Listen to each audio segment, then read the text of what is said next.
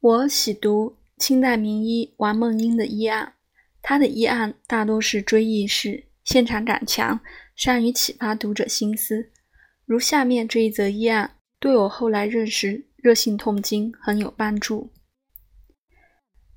李忠将军雪姨，令正，三十七岁，余已四年患经行腹痛，医尽焦艾汤多剂，痛乃日甚，而加以呕吐。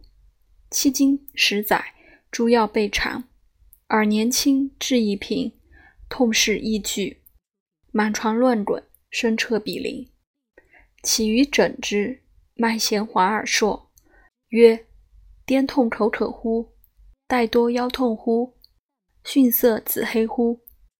病者惊以为神，惨容为之一掌。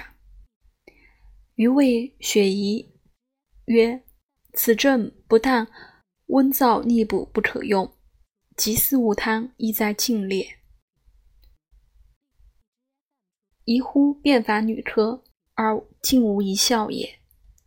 与芩、连、芝、胆、如、柏、蒿、微、乌贼、毛根、藕为剂，服至下月经行，即不痛，即不吐，痛亦大减。此等药服欲半载，各样悉捐。摘自王梦英医案。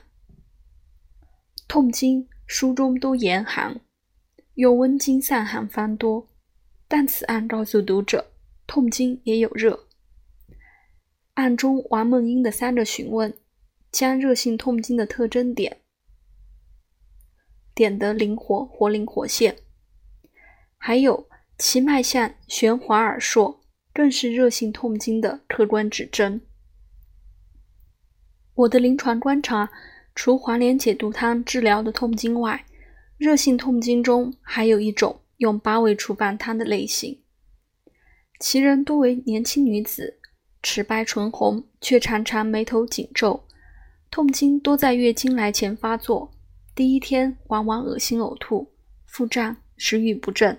心悸冷汗，月经周期质量基本正常，脉象多弦滑硕，妇科检查也无异常。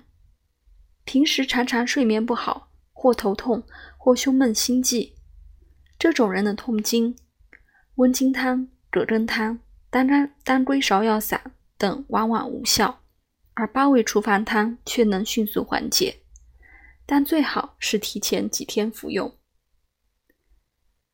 黄连解毒汤治疗的痛经多是内有伏热，必定用极苦极寒之品清泻；而八味除烦汤所治疗的痛经多是胸膈气火，只需要理气解郁、化痰清心，区别在此。